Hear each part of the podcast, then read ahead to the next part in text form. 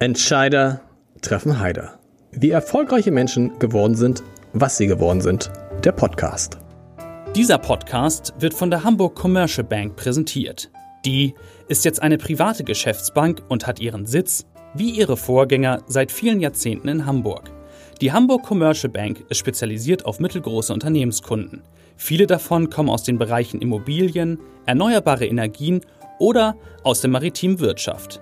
Wenn es um komplexe Themen rund um klassische Bankdienstleistungen, um Projektfinanzierung oder Kapitalmarktprodukte geht, ist die Hamburg Commercial Bank eine sehr gute Adresse. Und jetzt viel Spaß bei Entscheider treffen Heider. Herzlich willkommen. Mein Name ist Lars Heider und ich war für den jetzt gleich folgenden Podcast in Berlin beim Chefredakteur der Bildzeitung bei Julian Reichelt eigentlich wollten wir so 60 Minuten miteinander sprechen. Es ist jetzt doch ein bisschen mehr geworden. Ein gutes Fußballspiel, 90 Minuten, aber ich verspreche, keine einzige Minute ist langweilig. Ich habe einen Menschen getroffen, der voller Leidenschaft für das ist, was er tut und ganz, ganz klare Worte spricht, ob es um die AfD geht, ob es um den HSV geht, ob es um Politiker und Emotionen geht, ob es um seine eigene Rolle und Radikalität geht oder ob es um Greta geht. Das ist der Punkt, wo wir so ein bisschen aneinander geraten sind. Also äh, hört euch das an. Ich kann nur versprechen, das ist wirklich jede Minute wert. Viel Spaß. Lieber Julian, ich freue mich sehr. Du bist mir zweimal aufgefallen als, als wirklich fanatischer Hamburger. Das eine Mal, wenn es um HSV geht. Was ist das HSV für dich? Ist das, äh, ist das ein Kern von Heimat? Äh, der HSV ist vor allem äh, erstens natürlich eine große Heimatliebe und zweitens äh, viel mehr ähm, sozusagen die äh, lebenslange äh, Lehre mit bitteren Enttäuschungen umzugehen und eben zu lernen, wie man mit bitteren Enttäuschungen Du bist umgeht. zu jung, um die guten Zeiten noch miterlebt ich zu haben. Ich bin knapp zu jung, deswegen ähm, ist es auch so eine tatsächlich lebenslange Lehre, weil ich glaube, ich war 1988, 89 ungefähr bei dem ersten, äh, bei meinem ersten HSV-Spiel auf dem äh, Kindergeburtstag meines Schulfreundes Tim. Der war HSV-Fan. Die Eltern haben also entschlossen, dass wir zu seinem Geburtstag mit acht Jungs oder so zum HSV gehen. Wir waren damals in der Ostkurve. Mhm. Hamburger werden, also sonst HSV-Fans werden wissen, was das genau. bedeutet. Genau. Warum waren wir in der Ostkurve? Der Gegner war Borussia Mönchengladbach, weil das für Eltern natürlich erstens am günstigsten war, Stehplatz. Und am sichersten. Und am sichersten, weil niemand da. Wir hatten genau. quasi die ganze Ostkurve genau. für uns. Äh, und äh, deswegen haben wir sozusagen unter den ähm, mitgereisten Gladbachern dann äh, diesen äh, HSV-Sieg damals äh, gefeiert. Nach meiner Erinnerung war es, glaube ich, 3 zu 0 ähm, äh, was der HSV da äh, gespielt hat. Und von da an war ich, ähm, von da an war ich äh, gefangen. Es gab also diese großen Momente, aber es endete einfach routinemäßig über Jahre, Jahrzehnte kann ich inzwischen sagen, immer, immer in bitterer Enttäuschung, ja. bitterer Enttäuschung. Und tatsächlich das spektakulärste, was ich als HSV-Fan miterlebt habe, war Relegation und dann, dass sie den Abstieg am Ende genau. doch noch dann genau. im dritten Anlauf geschafft haben. Da warst haben. du im Stadion auch, glaube ich. Ne? Gegen, warst du bei beiden Relegationsspielen im Stadion? Bei einem war ich im bei Stadion. Aber weißt du, was das Tolle ist, was man den HSV, uns in der Redaktion sind auch ganz, ganz viele HSV-Fans. Und äh, die behaupten, äh, St. Pauli-Fans und die behaupten ja immer, St. Pauli sei genauso wichtig wie der HSV. Und das kann man jetzt ja gut widerlegen. Zumindest bei uns. Ich weiß nicht, ich hoffe bei euch auch. Auf 100 Abos, die wir abschließen zum Thema Sport, ja. 95 auf den HSV und 5 auf den FC St. Pauli. Und da geht es nie um Fußball. Ja. Wie ist es, wie ist der, wie wichtig ist der HSV für Bild in der zweiten Liga? Der HSV hat ja das Talent auch außerhalb äh, oder jenseits des Platzes spektakulär mhm. und einzigartig äh, zu sein. Also es ist bei uns ganz genauso. Ich glaube, die vier best funktionierenden Vereine digital in den digitalen Reichweiten sind natürlich bei München, natürlich Borussia Dortmund, Schalke, HSV. Dann kommt der HSV. Selbst, Völlig, selbst, auch in der zweiten in der Liga, zweiten zweites Liga, Jahr, zweite Liga. Was natürlich daran liegt, dass der HSV eben auch in der zweiten Liga immer für gute Geschichten gut ist. Ähm, war in der ersten Liga schon, ähm, zum Beispiel mit dem Rucksack, der im Jenischpark ja. aufgetaucht ist. Sensationell. Ähm, eine Geschichte, die bis heute auch nicht wahnsinnig an Glaubwürdigkeit gewonnen hat äh, mit den mit den Jahren. Ähm, jetzt gerade der Fall Jatta, auch das einzigartig, dass der HSV beweist, dass man sich ähm, äh, in der, dass man in der Bundesliga untertauchen kann, sozusagen, auf der größtmöglichen ähm, Sportbühne, die dieses Land äh, zu bieten hat. Also der HSV ist einfach immer wieder für äh, zu Fehlentscheidungen und, und absurden Entwicklungen fähig, für die man als Drehbuchautor vermutlich ein ernsthaftes Problem, Man für die man genau, rausfliegen man hätte, würde. Man hätte die Idee niemals. Ja, man würde rausfliegen. Man würde Wenn man die Idee stimmt. hätte, Ja. dann würde, dann würden die Produzenten sagen, oder die Sender, pass auf, der ist ein bisschen sehr dick aufgetragen. Also, dass der dann mit einer Frau, und dann findet eine Frau das im Jenischpark und dann hat sie die, also, das glaubt ja nun kein Und man Mensch. denkt auch immer, man denkt auch immer, man denkt auch immer wieder, naja klar, jetzt haben sie den Trainer rausgeschmissen, aber den Sportdirektor schmeißen sie ja auch noch raus. Und während man das noch denkt, ist er schon entlassen. Ja. Das ist eine große Thema, wo ich dich fanatisch erlebt. Das andere, G20. Ja. G20, was war für dich der schockierendste Moment? Für mich war es nicht das, die, die Brände im Schanzenviertel, sondern die Elb, äh, Elbchaussee. Die Elbchaussee. Oder? Ja, ja, total. Für mich auch erstens, weil mir die Elbchaussee, also ich komme jetzt nicht von der Elbchaussee, aber, Aber ist nicht so weit viele, weg. viele Freunde, die auf der Genau. Elbchaussee gewohnt haben und man muss quasi von der Elbchaussee, wenn man äh, statt auswärts fährt, rechts in die Parkstraße abbiegen und dann ähm, fährt man irgendwann rechts in die Straße, in der ich groß geworden bin. Das heißt sehr, sehr Elbchaussee nah und natürlich hat die Elbchaussee äh, ja, erstens einen großen Symbolcharakter äh, für Hamburg mit dem Blick auf die Elbe und natürlich ist das auch einer der friedlichsten, schönsten, romantischsten Orte, die es in, in genau. Hamburg gibt.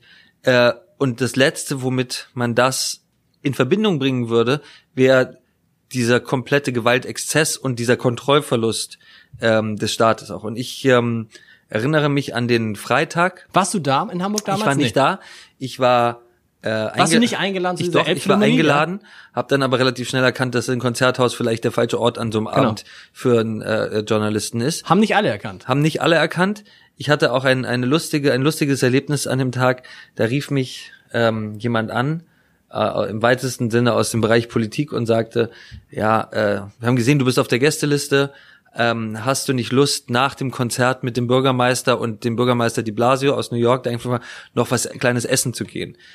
mit ich, Olaf Scholz? Ja. Okay. Woraufhin ich gesagt habe, also äh, ich bin nicht da, ich komme nicht, aber wenn du meine Meinung hören willst, gehört der Bürgermeister nicht ins Restaurant, sondern zur Polizei Ja. an dem Abend oder irgendwohin, wo er, wo er Einfluss nehmen kann äh, oder zumindest überblicken kann, was da gerade passiert. Das war schon nachdem es in der, in der Elbchaussee gebrannt Nein, hat. das war, das ging ja Freitagvormittag Genau, los. das- also Freitag, danach Freitag da war 17 Uhr. Okay, Freitag 17 okay, Uhr. So, und ich, ähm, was ich tatsächlich niemals vergessen werde, ist, wie meine Eltern mich angerufen haben, äh, die in der Nähe der Weidstraße, äh, was eine kleine, kleine, Mhm. Klar. aber sehr schöne Einkaufsstraße in, in Othmarschen ist. Ähm, viele Leute sagen auch, wir gehen auf die, auf die Auf die Weid- Weidstraße, genau. nicht äh, in die Weidstraße, sondern wie auf die Fifth Avenue. Also in der Kategorie sehen Menschen, die da Ja. leben, ungefähr die, ihre, Weidstraße.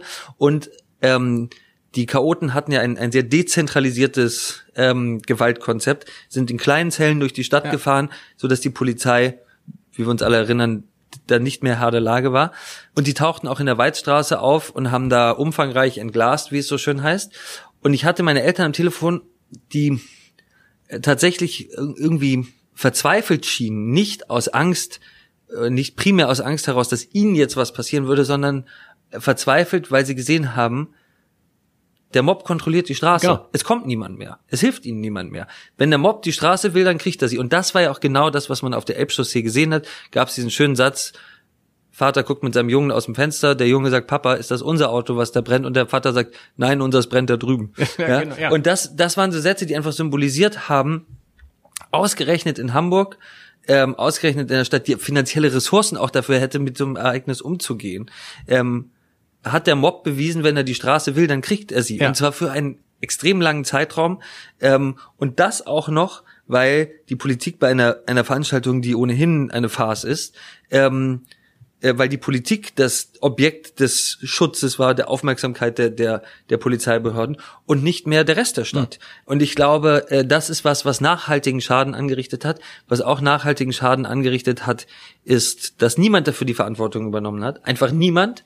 Man hat es dann irgendwann versucht, dem Polizeiführer zuzuschieben, so nach dem Motto, na gut, wenn er die bisschen mehr eingekesselt hätte, dann wäre das schon alles nicht so schlimm aber gewesen. am Ende hat tatsächlich es gab keine es gab, politische nichts, es gab keine politische Niemand. Verantwortung. Es gibt die Untersuchungsausschüsse sind wir haben es ja berichtet. Es ist alles verpufft. Und du hast damals auch vehement gefordert, Olaf Scholz müsse zurücktreten als Bürgermeister. Ja. Wie ist es dann heute, wenn du ihn hier siehst als Vizekanzler und als Bewerber für den SPD-Parteivorsitz? Also sicherheitspolitisch bin ich ganz froh, dass er nicht für Hamburg Okay. verantwortlich ist und nicht nochmal einen G20-Gipfel da vielleicht ausrichtet.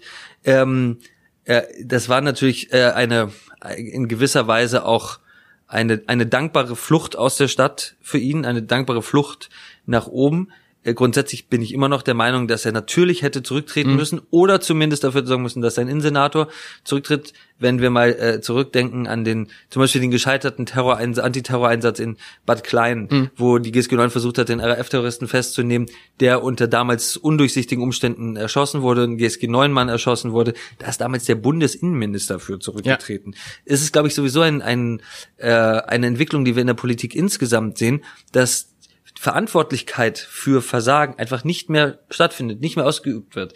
Ähm, das hat natürlich auch was mit der schwindenden Macht traditioneller Medien äh, zu tun oder der schwindenden Meinungsmacht traditioneller äh, Medien. Aber das niemand. Meinst du, dass sich dadurch Politiker sicherer fühlen und sagen, pff, die können uns ja. nichts mehr? Ist doch egal. Lass ich glaube, Bild Politiker, Politiker realisieren immer mehr, dass äh, Social Media ihnen so sehr die Möglichkeit gibt, entweder tatsächlich an uns vorbei zu kommunizieren, ja. ganz direkt, oder indirekt das Meinungsbild so sehr verwässert durch Gegenfakten oder alternative Fakten, wie es so schön heißt, durch einen Medienapparat in Anführungsstrichen, der in keiner Weise mehr den Regeln verpflichtet mhm. ist, denen wir verpflichtet sind und uns verpflichtet fühlen.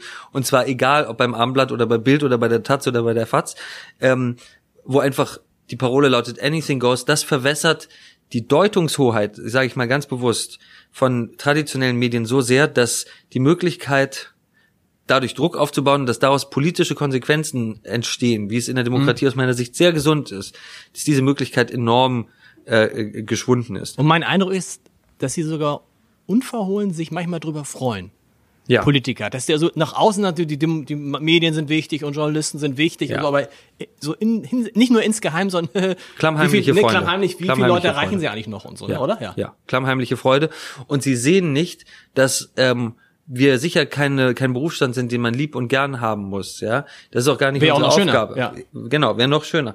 Aber, dass wir am Ende auch das Fundament bilden, auf dem Demokratie funktioniert und auf dem auch sie in Ämter gewählt werden. Genau. Und Social, wenn eine, eine Übernahme von des, der Medienlandschaft durch Social Media, ähm, würde nach meiner Überzeugung eine Demokratie nicht überstehen. Absolut.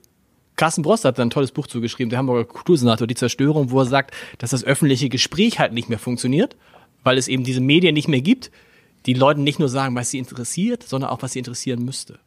Du hast gerade gesagt, du warst äh, damals nicht in Hamburg. Wie sehr fehlt dir das eigentlich, da zu sein wo die Dinge passieren, über die Bild und andere berichten? Äh, das fehlt mir immer wieder ganz wahnsinnig. Ähm, ich habe das auf gewisse Weise sehr geliebt, was ich da mhm. äh, gemacht habe, auch wenn es in vielen Fällen natürlich ähm, so bitter und so traurig und so ähm, ja, überwältigend deprimierend war, äh, dass das Wort geliebt ähm, irgendwie fast ungehörig da scheint. Ähm, also ich vermisse das sehr. Allerdings habe ich an einem Punkt gesehen, ich kann das vermutlich nicht mehr kräftemäßig nach fast zehn Jahren äh, in, in, in Kriegsgebieten. Ist nicht vergleichbar, aber die Belastung Bildchefredakteur ist auch nicht gering wahrscheinlich, aber ist ist viel leichter. Viel leichter. Viel leichter. Ich weiß es äh, in dem Job immer, dass abends alle sicher nach Hause gehen. Ja. Und das ist, auch wenn es viel mehr Leute sind, eine, ein, ein deutlich dankbareres Szenario, als nur für drei Leute verantwortlich sein, aber eben dafür, dass sie lebend irgendwo wieder ja, rauskommen. Klar, okay. ähm, also ich vermisse das schon. Ich äh, habe aber, wie gesagt, einerseits gesehen, ähm, dass ich da auch am, am, am Limit bin. Dann habe ich gesehen, dass es tatsächlich auch, also mal ähm, etwas überspitzt gesagt, dass man alt wird. Ja, also äh, ich war, ich erinnere, dass ich einmal mit zusammen mit Paul Ronsheimer und damals noch Kai Diekmann, bei dem Referendum in Athen war, ja. ähm, in der Schuldenkrise. Und Paul hat hier auf dem iPhone einen Text getippt, da getwittert, hier noch was gefilmt, fotografiert und ich sollte den Text für die Zeitung schreiben. Ja. Und Paul sagte, guck mal, ich sag, Paul, lass mich bitte jetzt einmal in Ruhe. Ist denn so Text viel jünger als du, Paul? Nein, fünf Jahre, fünf Jahre. Das macht was Aber aus. das okay. macht was Echt? aus. Das macht wirklich das in der Sozialisierung und im Umgang mit sozialen Medien und dieser dieser multidimensionalen äh, Medienwelt macht das wirklich. Das heißt, ich bin mit jetzt, aus. ich werde 50 dieses Jahr, ich bin raus eigentlich, ja. Ähm, naja, man braucht uns, glaube ich, immer noch für ähm, für was? Für, ja, für für äh, News Judgment, okay. für ähm, Einschätz für die Einschätzung von Relevanz.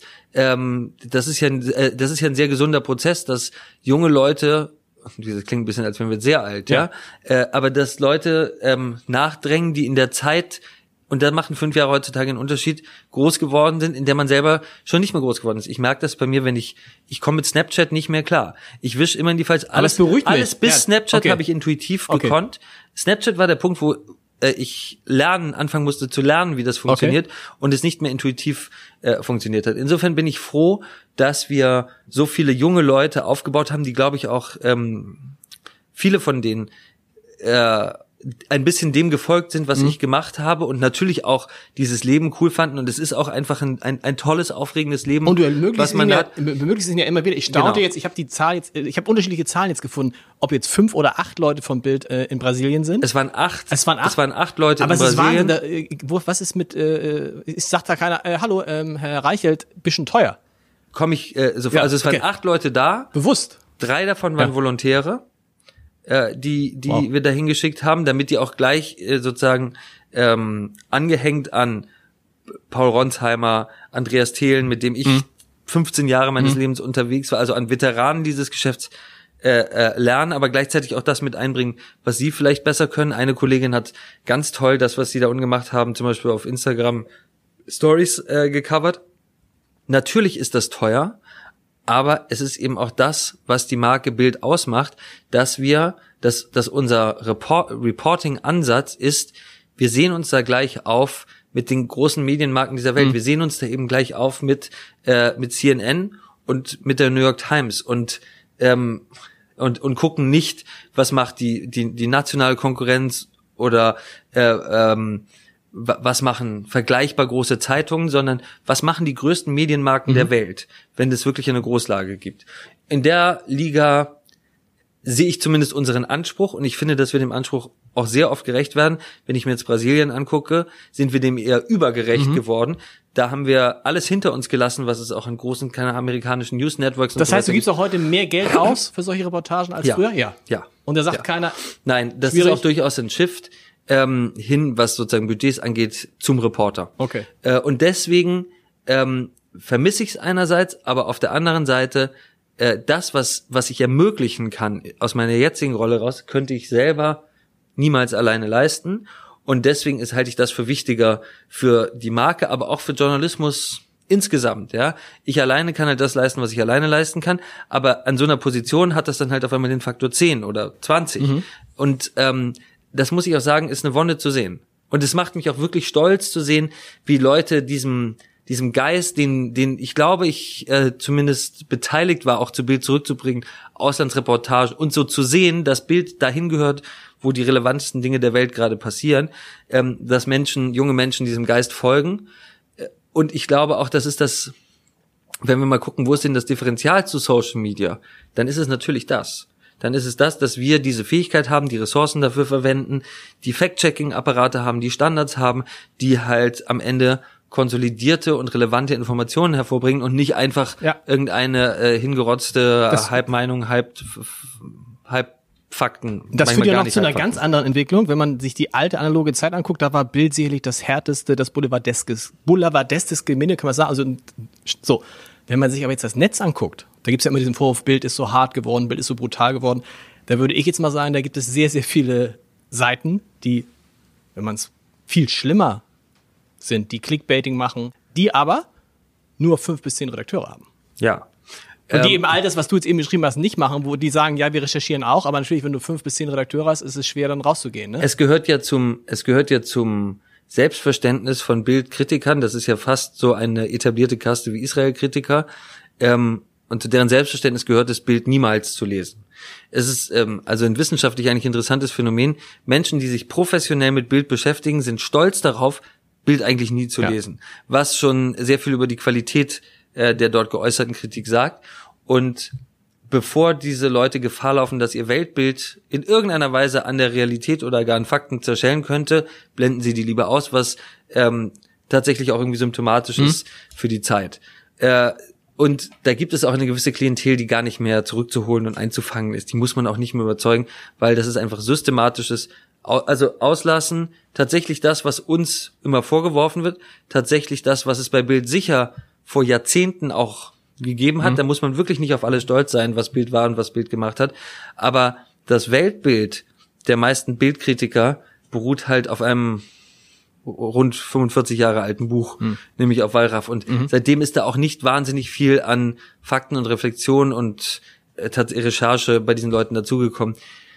Deswegen ist das alles nicht so ernst zu nehmen. Es ist ein bisschen traurig, dass, so, dass sich da so viel auf uns fokussiert. Weil da nebenbei passieren ja Dinge. Nebenbei passieren da, da, Dinge. Gibt's, da gibt's Seiten, wo du denkst, wow. Und ja. das sind ja auch dann Seiten, Bild hat eine Geschichte recherchiert oder das Abend hat eine Geschichte recherchiert oder wer auch immer. Und plötzlich findet man diese Geschichte fünf Minuten später auf irgendeiner Seite, zugespitzter mit einer Clickbait-Zeile. Ja. Und äh, denkt sie, oh, Sch äh, Schießreichweite. Das ist nichts anderes als als organisierte Kriminalität, so, äh, aus ja. meiner Sicht. Ja, in einem, Gegen die man aber nichts machen kann. Es ist organisierte Kriminalität beim Thema äh, Intellectual Property, geistiges mhm. Eigentum. Das ist das, was da passiert.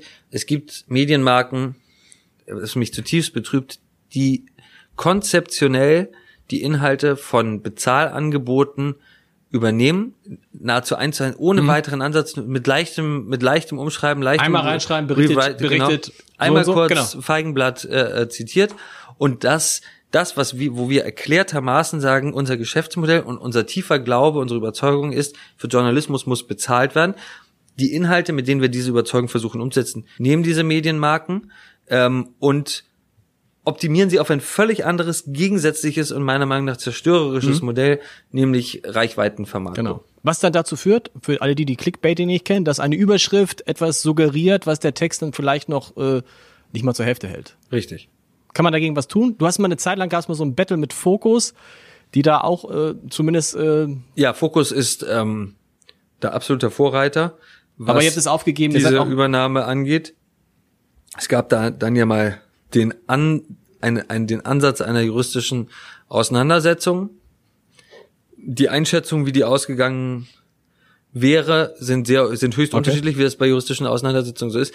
Ich glaube bis heute, wir hätten das gewonnen und ich glaube, äh, wir hätten es zu Recht gewonnen und ich glaube, es hätte ein, ein starkes Signal davon ausgehen können, äh, was ähm, wir davon halten, wenn man unsere konzeptionell, es geht nicht um das hier und da Zitieren von relevanten News. Was ja immer, es geht darum, immer, genau. konzeptionell ja. Bezahlinhalte zu kannibalisieren und auf ein eigenes Geschäftsmodell zu optimieren und Geld mit den Leistungen anderer Leute zu verdienen. Und wenn wir das zum Beispiel Google vorhalten, dann sollten wir es erst recht den, den engsten Kollegen und vermeintlich Verbündeten vorhalten, die damit natürlich das Modell von bezahltem Journalismus ganz massiv schädigen. Lass uns einmal kurz sprechen. Ihr habt ja beides. Ihr habt eine unfassbare Reichweite. Ich glaube 400, wie viel Visits sind das im Monat? 420, 430? 420, 430, 450. Das heißt, wenn man das hochrechnet, habt ihr einen hohen zweistelligen Millionenbetrag wahrscheinlich an Werbung, wahrscheinlich noch mehr. Wahrscheinlich eher dreistellig.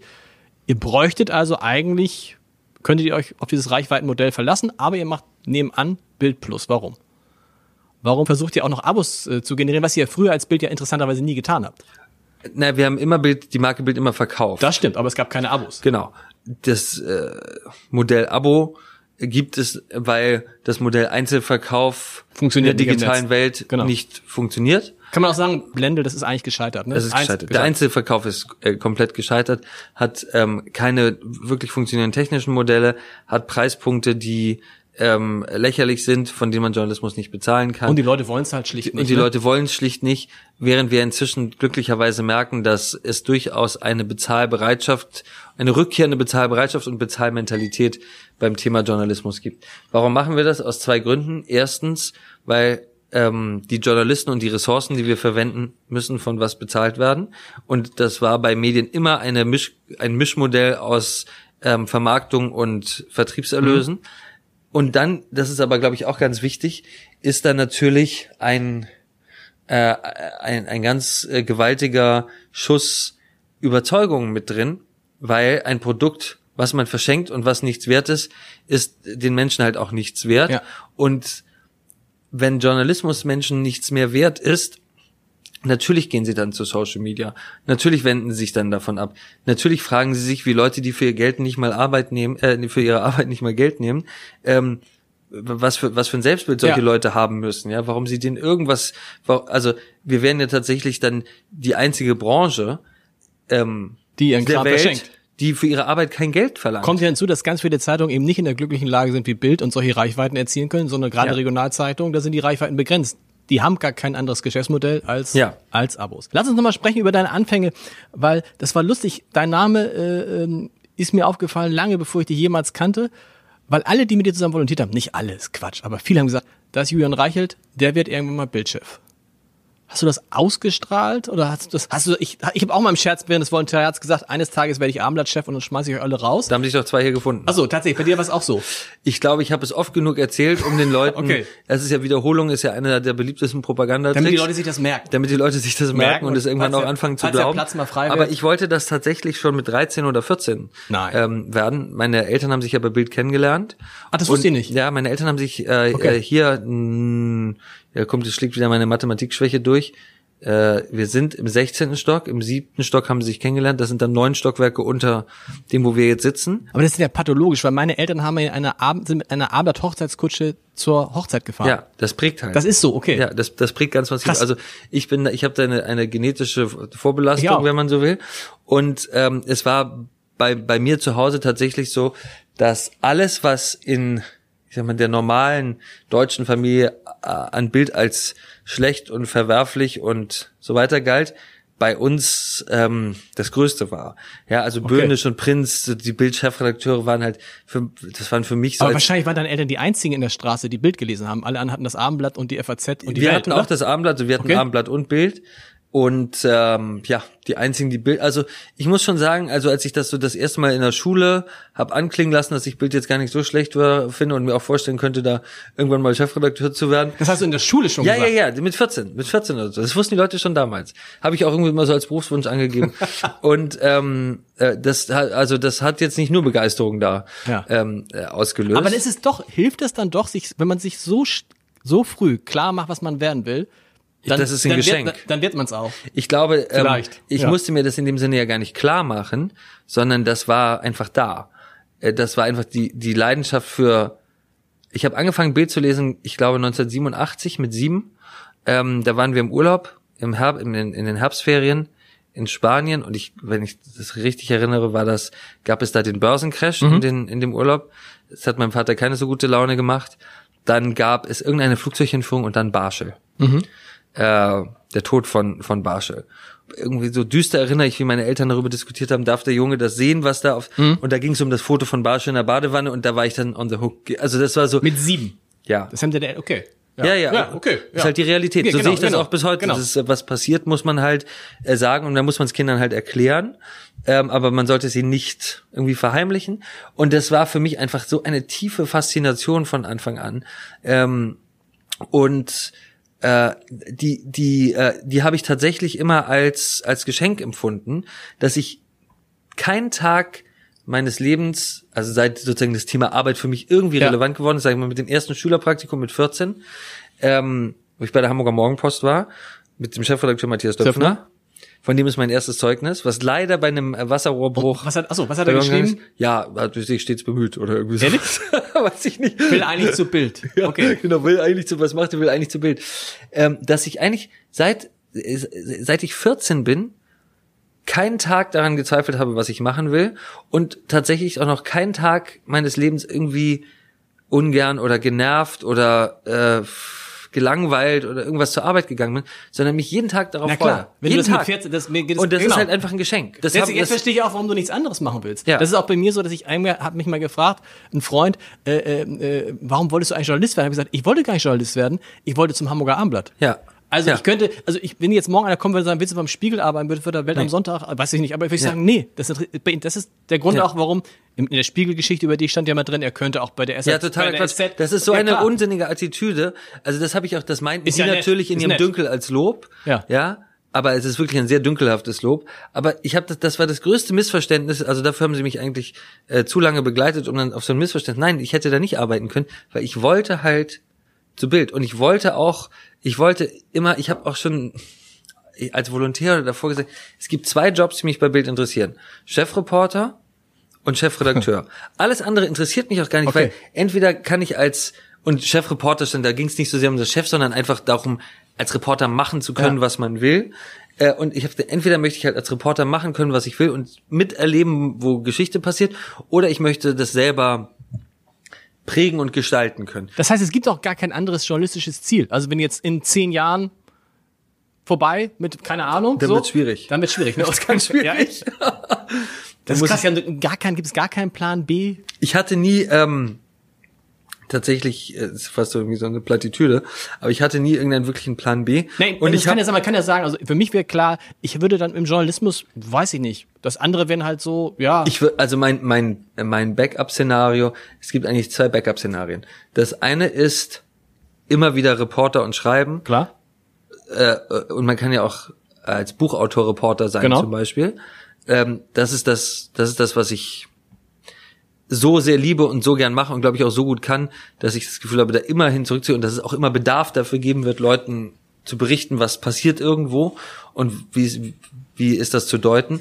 Und das Zweite, ich habe auch immer überlegt, was würde ich eigentlich machen, wenn es jetzt im Journalismus gar nichts, also wenn ich irgendwie in Schimpf und Schande äh, äh, vom Hof gejagt würde. Und das, was ich da interessant, äh, mein mein ähm, mein liebster Alternativjob ist äh, Möbelpacker, weil man immer und man verstehe, ist, immer- warum. Man ist immer draußen, man ist immer in Bewegung und man kommt immer zu Leuten in die Wohnung und erlebt mit, wie leben die. Ach so, und ich dachte, ich finde es immer so toll, wenn man, ich, ich, ich könnte mir immer gut vorstellen, auch mal so Regale einzuräumen, weil ich liebe es, wenn man irgendwie was sieht, was dann fertig ist und was schön aussieht. Genau. Bisschen ist bei Möbelpacken aber das ist halt auch, so. es ist ja, und es ist, also es ist, man hat am Ende das fertige. Produkt, was ja auch wie in der Zeitung so äh, immer wieder ein magischer Moment ist, wenn so eine Zeitung dann da, dann da liegt und fertig ist und in ihrer, äh, in ihrer Abgeschlossenheit, auch brutalen Abgeschlossenheit teilweise, weil Fehler kann man halt nicht einfach dann dann äh, ändern. Aber das Interessanteste ist, man kommt halt in so äh, ähm, tendenziell Stresssituationen, was ja ein Umzug für Ja. eigentlich jeden ist, in den intimsten Lebensbereich von Leuten und sieht, sind die glücklich, sind die nicht glücklich, streiten die sich, streiten die sich und man ist immer in der frischen Luft und man hat körperlich was zu tun. Genau. Herrlich. Ja. Erzähl mir das, wie war dann der Moment, als du erfahren hast, du wirst Bildschirm? Wie hast du es erfahren? Anruf Matthias Döpfner, kommen Sie mal hoch. Ja, Tatsächlich. genau so, ja. Und dann? Wann, fang, wann fangen Sie an? Ja, nee, das, da- nee, dann, ähm, das hieß ja erst ein bisschen anders. Ja. Das hatte ja erst diesen ähm, äh, Zentralkomiteeartigen äh, Fantasie, den gibt's auch immer noch Vorsitzender der Bild-Chefredaktion, ähm, weil es damals ja noch eine, eine Zweiteilung äh, gab. Aber um ehrlich zu sein, war mir klar, dass es das jetzt ist und dass ich es auch so nutzen muss Okay. ähm, weil aus meiner Sicht die Marke Bild keine Marke ist, die da Ambivalenz verträgt. Und wenn man diese Gestaltungs, ähm, diese, diese Gestaltungschance und diese Gestaltungsfreiheit, die man dann hat, und auch diese Gestaltungsmacht dann nicht nutzt, dann wird sie einem irgendwann wieder Aber, so auch zurechtgenommen. aber, aber du hoch, wie lange war das Gespräch? Zehn Minuten. das war relativ kurz, Kurz, ja. ne? ja. Verhandlung über Gehalt mit Matthias Nee. Döpfner? Schwierig. Ganz schwierig, habe ich da in dem Moment auch erstmal Nee, gar nicht, aber später. Ja, später. Später. Herr Haider, lassen Sie, wir können uns so gut, lassen Sie uns nicht falschen. Ja. Da, so fing das Gespräch bei mir an. Und da Ja. habe ich gedacht, okay, du hast eigentlich schon verloren. Oder? Den Satz kenne ich noch nicht, auf den sollte ich mich vielleicht vorbereiten. Ich hoffe, du hast. ähm, ich muss ja noch ein bisschen kritisch. Alle werden sagen, mein Gott, du musst viel kritischer, musst ihn viel härter Immer rannehmen. Aber mir ist, ja. mir, ist auf, mir ist aufgefallen tatsächlich, dass in vielen dieser Gesprächen, die gibt es. Die Gespräche, wo äh, ganz viele Leute dich konfrontieren mit Klischees, mit Kritik. So, und dann kommt halt immer der Vorwurf, seit äh, Julian Reichelt Bildchefredakteur ist, äh, ist diese Zeitung nicht mehr wiederzuerkennen. Irgendwer sagte neulich, ein Medienwissenschaftler, es ist der verlängerte Arm der AfD geworden. Unter seiner Leitung. Das Was, ist würd, was, das würdest, ist was würdest du sagen? Das- sich Bild das verändert? Ist, ähm, das ist tatsächlich, eine, das ist tatsächlich eine Unverschämtheit Ja. und das ist auch etwas, was ich für jemanden, der sich Wissenschaftler nennt, äh, verbieten sollte.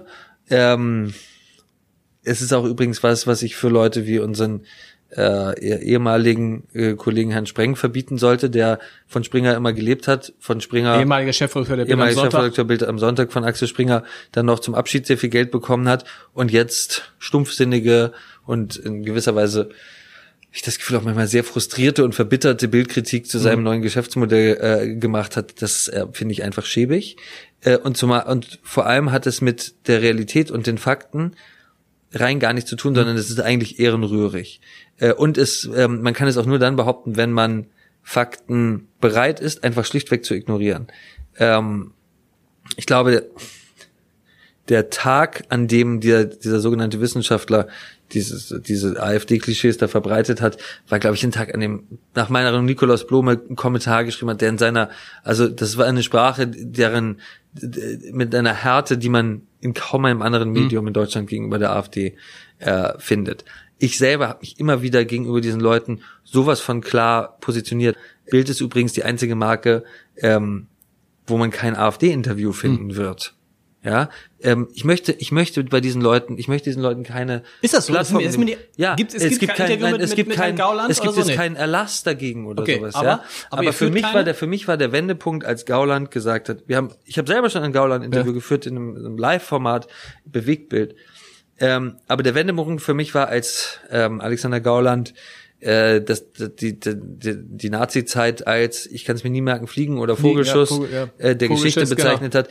Das ist eine sowas von ekelhafte Relativierung des Holocaust äh, und Kleinmachung des Holocaust, dass sie so nah an Holocaust-Leugnung herangeht, wie man irgendwie in diesem Land an Holocaust-Leugnung rangehen kann, ohne sich strafbar zu machen. Und ähm, für mich war das auch vorher nie eine normale Partei. Aber von dem Moment an hat sie für mich alles verlassen, was es in Deutschland an gesellschaftlichem Konsens gibt. Ich muss auch sagen, dass ich die Linke grauenvoll finde. Ähm, ich finde, die, dass die Linke teilweise strukturell mhm. antisemitische Tendenzen hat. Aber beim Thema Relativierung des Holocaust, das ist dann schon für mich immer noch mal eine Stufe. Wenn ihr, wenn ihr vor der Bundestagswahl ein Hearing machen würdet, würdest du die AfD einladen? Den AfD-Spitzenkandidaten? Nein, okay. Nein. Okay. Würde ich nicht mehr tun, okay. weil äh, ähm, wie gesagt, Holocaust-Relativierung, die sehr nah an Holocaust-Leugnung rankommt, äh, ist für mich ein Ausschlusskriterium. Klar. Und es verlässt für mich äh, das, was man so schön sagt, ähm, äh, mit beiden Füßen auf dem Boden des Grundgesetzes. Da wird jetzt die AfD sagen, ja, ja, Moment, aber dann müsste der Verfassungsschutz hart geben und es müsste ein Verbotsverfahren geben. Ich glaube, da ist der, der Staat manchmal äh, äh, zum Glück, der Rechtsstaat, ähm, Träger als der Einzelne. Das ist manchmal gut, aber manchmal muss man, glaube ich, als ähm, Journalist, für, mit der für so eine Reichweite verantwortlich ist, auch vielleicht etwas weniger träge äh, und etwas äh, härtere Entscheidungen treffen. Und ich habe ähm, ist es nicht das eigentlich, was die Leute dir diese Härte sind sie eigentlich nicht gewohnt, oder? Die Härte die, sind sie die, nicht gewohnt. Die Härte in der äh, du bist halt radikal in dem ich, ich bin in dem was du tust, bist du relativ radikal. Ich bin äh, radikal freiheitlich und radikal an den Fakten orientiert, die ich die ich sehe und die ich äh, versuche mir im Gespräch mit anderen und auch anders denkenden äh, Menschen mit anderen Meinungen äh, nochmal wirklich zu, zu, zu, mit den eigenen Reportern zu kristallisieren und im Vertreten der Fakten und der Konsequenzen, die sich für mich daraus ergeben. Und wie gesagt, Holocaust-Relativierung ist für mich da ein Fakt und hat ganz klare Konsequenzen. Äh, bin ich tatsächlich, kann man vermutlich sagen, sehr radikal. Und ich habe ähm, mich in diesem ganzen Beschäftigung, wie geht man mit diesen Leuten um, wie geht man mit der AfD um. Inzwischen ist die Lesart ja ja, die sind schlimm, aber sie sind demokratisch gewählt und deswegen dumm, dumm, dumm muss man sie in jede Talkshow ja. einladen und so weiter. Ich finde, die AfD bekommt absurd viel Airtime in deutschen Talkshows, ähm, also in öffentlich-rechtlichen Talkshows zum Beispiel. Habe ich mich äh, so ein bisschen mit mit Franz Josef Strauß beschäftigt und wie er mit den Republikanern umgegangen ja. ist. Und der ist relativ schnell zu dem Konzept Ächtung gekommen. Und zwar nicht, weil es politische Konkurrenz war, sondern weil er gesagt hat, wir sprechen mit solchen. Das war ein Mann, der den, den Krieg erlebt hat und er hat gesagt, mit solchen Leuten geben wir uns nicht ab. Wir gehen nicht mit denen zusammen ins Bierzelt, wir gehen nicht zusammen mit denen in Talkshows, wir gehen nicht mit denen, wir sind nicht mit denen befreundet, wir gehen mit denen zusammen keine Interviews. Wir ächten diese Leute. Und ich kann durchaus sagen, dass ich die, ähm, die politische Führung der AfD und große den über, die überwältigenden Großteil ihrer Funktionärschaft tatsächlich verachte mhm. äh, und die die Ansichten, für die sie stehen und die ekelhafte Relativierung der deutschen Geschichte und den das wirklich abstoßen und auch gefährliche Spiel mit äh, mit mit Relativismus der der der deutschen Geschichte mit Symbolen, wenn Höcke auftritt sieht man ja manchmal, der schafft es wirklich in, in Habitus und, und, und, und Gestik und, und Mimik ein an das Dritte Reich tatsächlich zu erinnern. Mhm. Ich weiß, ich kann das gar nicht so genau sagen, wie er es macht, wie die Haare gescheitelt sind, äh, die, diese spöttische äh, Herrenmensch-Attitüde, die er teilweise an den Tag legt.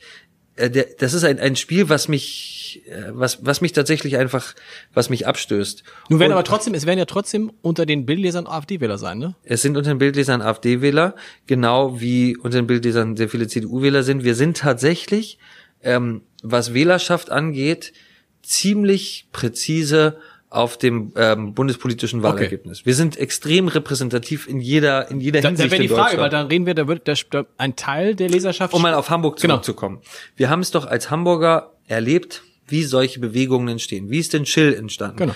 Wo ist denn Schill gewählt worden? Ist Schill nur von Arbeitslosen in nein. Hamburg gewählt worden? Nein. nein. Schill ist in den Elbvororten so gewählt worden. Was hat Schill abends äh, immer nach jedem Wahlkampfauftritt gesagt? Kommen Sie gut nach Hause und lassen Sie sich nicht überfallen. Ja. Das war sein Satz und der hat funktioniert. Hat der funktioniert, weil Hamburg die Bronx war und weil in Blankenese und Othmarschen ständig äh, Leute in Drive-by-Shootings umgelegt wurden. Nein, aber weil es dieses Gefühl gab. Ja. Und die Politik hat gesagt, also die damals Regierenden haben gesagt, es gibt keine Fakten dazu, es gibt keine Statistik dazu, es ist nur ein Gefühl, also müssen wir damit nicht umgehen, weil es ist ja nur ein Gefühl. Und Schill hat gesagt, großartig, Niemand genau. bedient das Gefühl. Die Polizei, und das darf man auch nicht vergessen, viele in der Hamburger Polizei sind Schill bis heute dankbar für neue Autos, neue Uniformen, mehr, mehr Status. Das ist so absurd, dass dieser, dass ausgerechnet dieser Mann ja. die blauen Uniformen und die, ne? Absolut. Eingeführt aber hat. Das, ja. Also wie, also Populismus funktioniert ja darüber, dass man 90 Prozent sehr vernünftige Sachen macht und 10% hochgefährliches, mhm. hochtoxisches Zeug untermischt und nicht, dass man 90% Irrsinn macht und 10% sind ganz okay. Dann würde Populismus nicht funktionieren.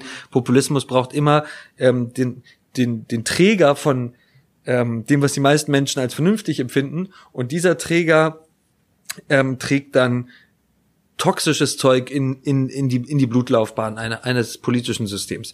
So, und das hat in Hamburg ja auch hervorragend funktioniert mit Schill und Schill ist genau da gewählt worden, wo die AfD heute auch teilweise gewählt wird. In der Mitte der Gesellschaft so inzwischen. Und du, du sagst das Richtige, ich glaube, ein großer Fehler, den CDU und SPD machen, dass sie die Emotionen nicht ernst nehmen. Ganz genau. Die Angst, also letztendlich spielen, es ist auch der Trick, auch die Grünen profitieren von der Angst, von einer anderen Angst, nämlich genau. von der Angst äh, vor dem Klimawandel. Ja. Und CDU genau. und FD, SPD setzen halt immer noch stark auf Vernunft und vernünftig regieren. Und das ist das natürlich ist auch, nicht. es ist natürlich auch gut, wenn verantwortungsvolle Parteien Vernunft und Ratio und Alles Fakten wichtig. in den Mittelpunkt stellen. Aber zu sagen, wir bedienen Instinkte, Gefühle, Emotionen gar nicht mehr, führt halt für Massenbewegungen und Massenmedien übrigens auch mhm. in den Untergang. Ja. Und ähm, also ist auch wissenschaftlich erwiesen, dass Emotionen dass Inhalte insbesondere dann besser vermittelt werden können, wenn sie an Emotionen geknüpft ja. sind. Und wenn wir uns jetzt mal zum Beispiel anschauen, Gerhard Schröder, äh, der ist ja nun wirklich nicht verdächtig, den, äh, verdächtig, ein Rechtspopulist nee. zu sein. Inzwischen ist er ein Russenpop also ein, ein, ein Russenpropagandist, aber ein Rechtspopulist ist er nicht. Ähm, hat man in Bams in Bild am Sonntag Interview gesagt, Kinderschänder wegsperren und zwar für immer. Bei Zeile auf der Seite mhm. 1 da weiß doch jeder, das widerspricht unserer Verfassung, das widerspricht unserem Grundgesetz. Mhm. Ja, das ist eigentlich antirechtsstaatlich es weiß auch jeder, das wird niemals passieren. Und trotzdem fühlen die Menschen sich abgeholt. Wenn ich Kinder habe und das Gefühl habe, ähm, mir ist wichtig, dass dieser Staat nichts mehr beschützt als Kinder und äh, äh, dass der Staat als allerhöchstes Gut priorisiert, dass jemand, der schon mal bewiesen hat, dass er Kindern etwas antut, nie wieder in die Lage, in die Möglichkeit bekommt, dem Kind etwas anzutun. Mhm. Wenn das meine höchste Priorität ist, als Wähler, und ich kann so eine Priorität übrigens sehr gut verstehen, dann habe ich eigentlich nur eine Wahlmöglichkeit im Moment in Deutschland, wenn ich nach dieser Priorität wähle. Und die lautet AfD. Und das verstehe ich nicht. Ja. Weil das Thema ist ja leicht zu besetzen und es ist auch richtig und legitim, das zu besetzen. Und ähm, um auf deinen Punkt zurückzukommen, natürlich sind unter den Bildlesern AfD-Wähler und viele von denen haben genau an diesen Punkten richtig die Schnauze voll, dass ihre Themen nicht von der, den Parteien der Mitte, die das früher besetzt haben, besetzt wird und besetzt werden. Und wenn wir uns zum Beispiel mal die Wählerwanderung in Nordrhein-Westfalen angucken, gigantische Ströme, nicht von rechts nach ganz rechts, von links, von der SPD ja, zur ja, ja. AfD. Die werden zu einer neuen Arbeiterpartei, weil die SPD. In Ost, Im Ostdeutschland darf man nicht vergessen, dass die, dass die Linken waren halt über jetzt über Jahrzehnte die beherrschende Partei. Jetzt ist die AfD. Und ähm, da bin ich ehrlich gestanden sprachlos, wie man den Leuten, wie man dieser Partei so das Feld überlassen kann. Und ich glaube, das, was ähm, solche Pseudowissenschaftler dann natürlich auch sehr wohlfallen. Natürlich sagt jeder in ihrer Göttinger Stammkneipe oder wo immer sie wohnen, ja toll, das ist der Bildzeitung mal wieder richtig gegeben.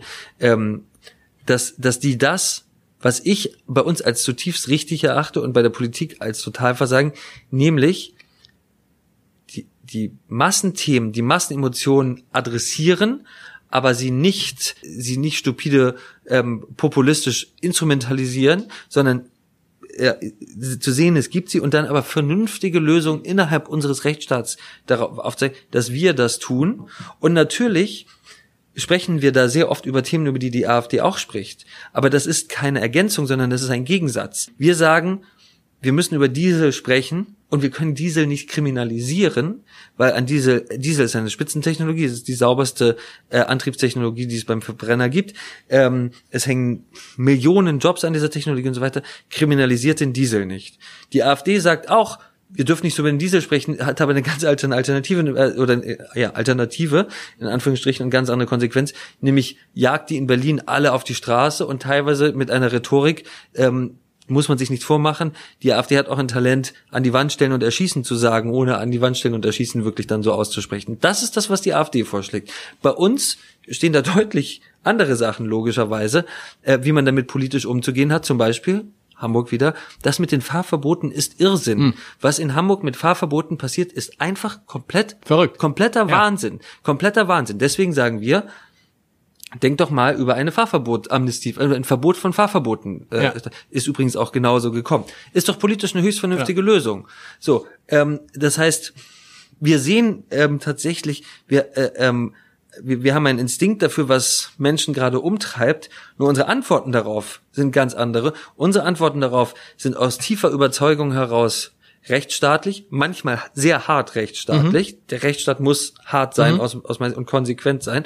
Und bei der AfD sind sie halt antirechtsstaatlich. Mhm. Und daraus eine Ergänzung zu machen, wie das so oft geschieht, ist ähm, ist dumm, ist ähm, äh, fremd je, jeder, jeder Fakten, ist ignorant und es ist gegenüber den Menschen über Bild arbeiten eben auch zutiefst ehrenrührig. Wenn du all das sagen würdest, was du eben gesagt hast, und du würdest bei der Süddeutschen arbeiten, würden wahrscheinlich die, die jetzt vorwerfen, mein Gott, was macht er mit der Bildzeitung, applaudieren, oder nicht? Ja. Am Ende ist es nur, weil du der Chef, ist es am Ende nur, weil du der Chefredakteur der Bildzeitung ist und es wäre egal, wer da sitzt? Weil auch Kai Diekmann ist in seinen ersten Jahren ja, ja. nicht geliebt worden, der ist Nein. gehasst worden, der ist bepöbelt worden, ne? der Mann und mit war auch teilweise noch, noch mal viel härter als und ist auch viel härter aufgetreten okay. als würde ich sagen als ich oder zumindest vergleichbar, ja. Also das ist äh, da da ist die die Erinnerung des Menschen schon was äh, sehr wundervoll sanftes. Mhm.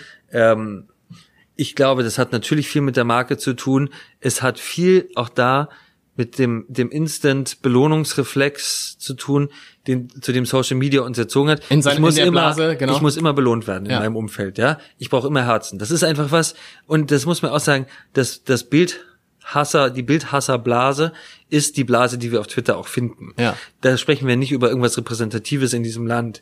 Ja, also es gibt deutlich mehr Menschen, die jeden Tag Bild lesen, als Twitter überhaupt insgesamt Nutzer in Deutschland hat. Ein Vielfaches, Vielfaches, ja. Vielfaches.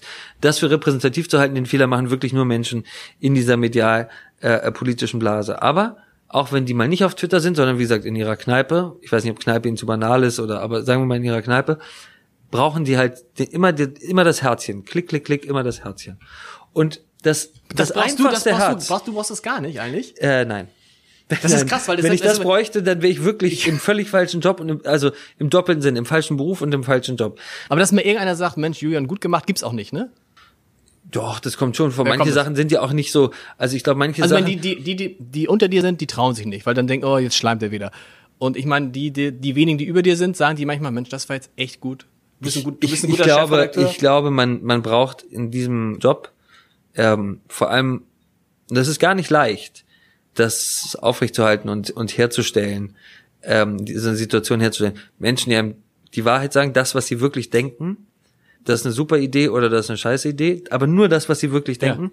Ja. Ähm, und ob jetzt einer sagt, das hast du jetzt aber gut gemacht, also ist wirklich. Aber das kommt aber auch vor. Kriterien? Doch, das also, kommt vor. Ja. Natürlich freue ich mich darüber. Jeder Mensch freut sich ja. über Lob, aber äh, daran darf man, also gerade als Journalist darf man seine Entscheidung nicht nee. an, an Zustimmung und auch nicht, man darf sie auch nicht äh, ähm, treffen, um bewusst Ablehnung zu erzeugen, sondern man muss halt sich das bestmögliche Bild machen von Fakten, das man sich machen kann, bis äh, zu der jeweiligen Deadline und aufgrund dieser Fakten die ja die ähm, vernünftigste Entscheidung treffen, die man dann eben in so einer Situation treffen kann.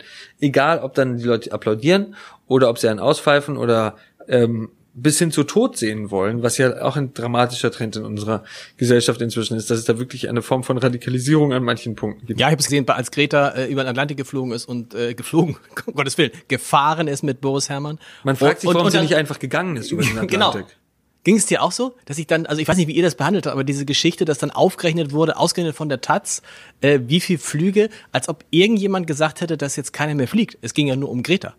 Also ich glaube, selbst wenn sie rübergegangen wäre, hätten die gesagt, irgendwie hat sie sich die Füße gewaschen, oder? Na, wie gesagt, also mich, ähm, mich erstaunt, dass sie nicht rübergegangen ist, weil nach der Berichterstattung bei Greta bin ich fest davon ausgegangen, dass sie dazu eigentlich inzwischen in der Lage oder dass sie dazu in der Lage sein müsste. Ähm, mich hat daran eigentlich auch was anderes umgetrieben, nämlich dass diese, es ist halt nun mal, also Greta ist, es wäre naiv, auch als Journalist zu sagen, dass Greta einfach nur ein Mädchen ist, was für eine bessere, was eine bessere, was eine bessere Welt will. Greta ist ein politisches, ein politischer Powerplayer mit einem Apparat im Hintergrund, das muss man ja auch sagen, der keiner wirklichen Kontrolle ausgesetzt ist, Klar. von dem auch gar keiner weiß, wie groß der eigentlich ist, woher das Geld kommt und so weiter und so fort. Ähm, ich will jetzt gar nichts unterstellen, aber objektiv betrachtet, nüchtern betrachtet, ist sie ein absoluter politischer Powerplayer. Sie hat ja ähm, Im Moment einer der mächtigsten der Welt? Einer der mächtigsten Menschen der Welt, Welt, tatsächlich, was Deutungshoheit über das Weltgeschehen angeht. Ähm, sie hatte die goldene Kamera bekommen, ja. das habe ich äh, gesehen für die Sendung. Wie fandst du, die Rede war schon? Also die Rede ich saß war, da und dachte, das ist, eine 16-Jährige. Das ist mein entscheidender Punkt. Oder? Auf einmal kann eine 16-Jährige spielerisch leicht jedes rhetorisch äh, populistisch und propagandistisch erfolgreiche Konzept der Weltgeschichte in so einer netten Mädchenrede anwenden. Das ist schon bemerkenswert. Bemerkenswert. Entweder ist sie das größte politische Talent aller Zeiten, auch das kann, das kann schiefgehen, wie wir wissen. Ja. Äh, das kann sein. Oder sie hat einen ziemlich professionellen Apparat im Hintergrund, der weiß, wiederholen, wiederholen, wiederholen. Eins der Konzepte von Propaganda, ja.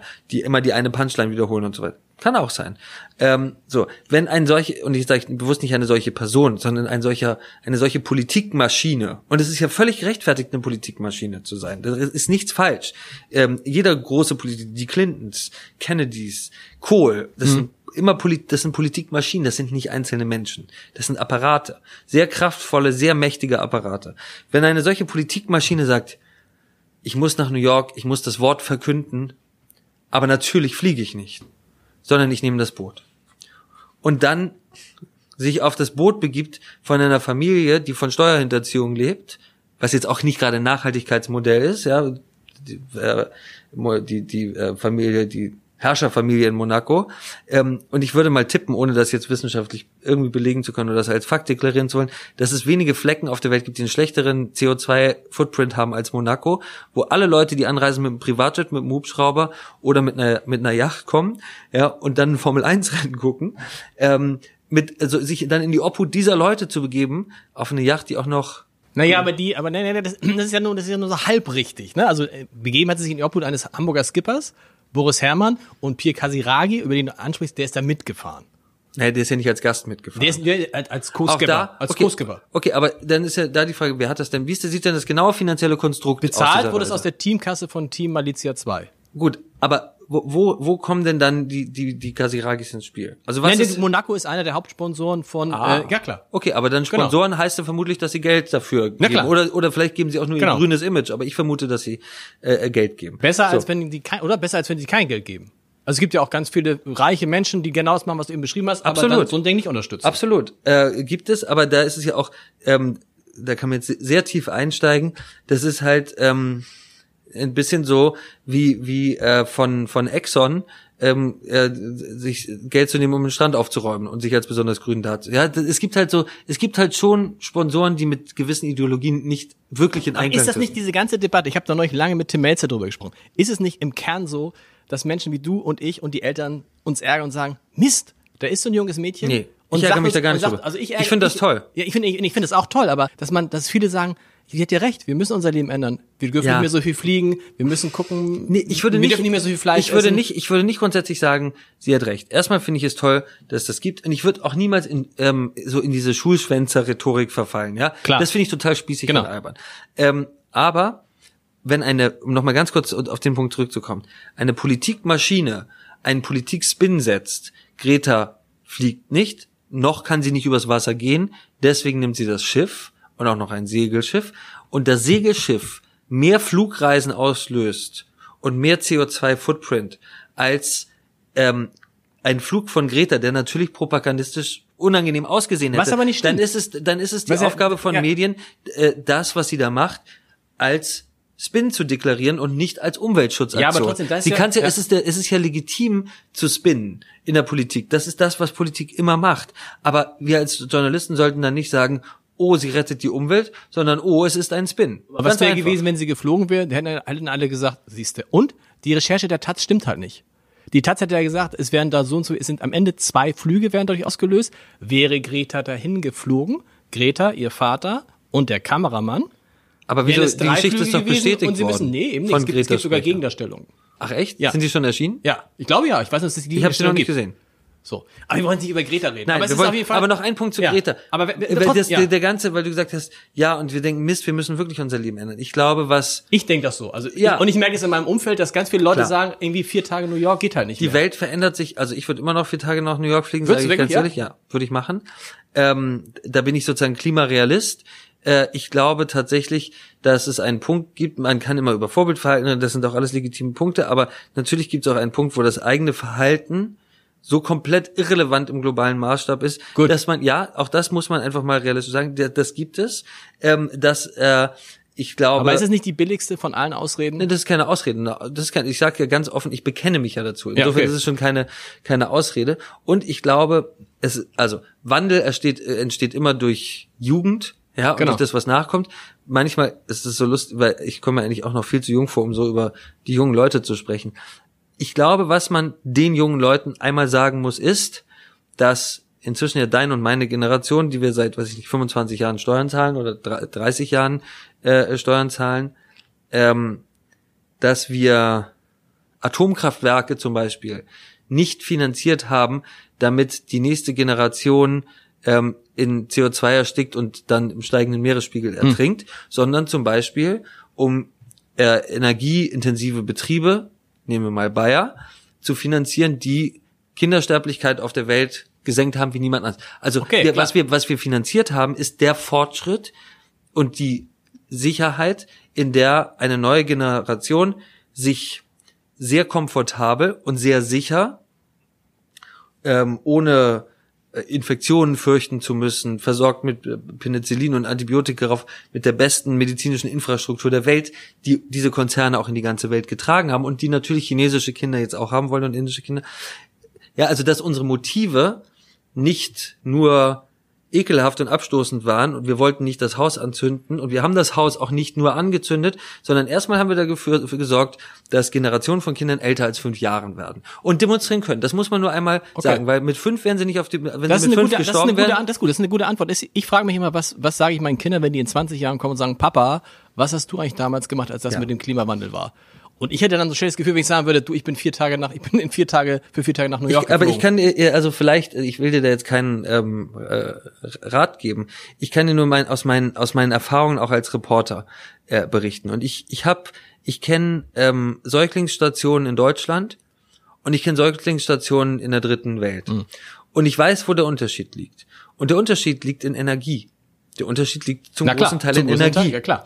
Äh, der Unterschied liegt in energieintensiver Industrie, in energieintensiven äh, Betrieben, in energieintensiver Forschung, in energieintensiver Computertechnologie, in energieintensiver äh, Energiesicherheit. Ja, wenn ähm, äh, äh, der Strom ausfällt in Kabul, gehen auf der Säuglingsstation die Beatmungsmaschinen aus Klar. in den Brutkästen. In Schlecht. Hamburg, in, in Hamburg nicht. nicht. Ja, ja. Warum?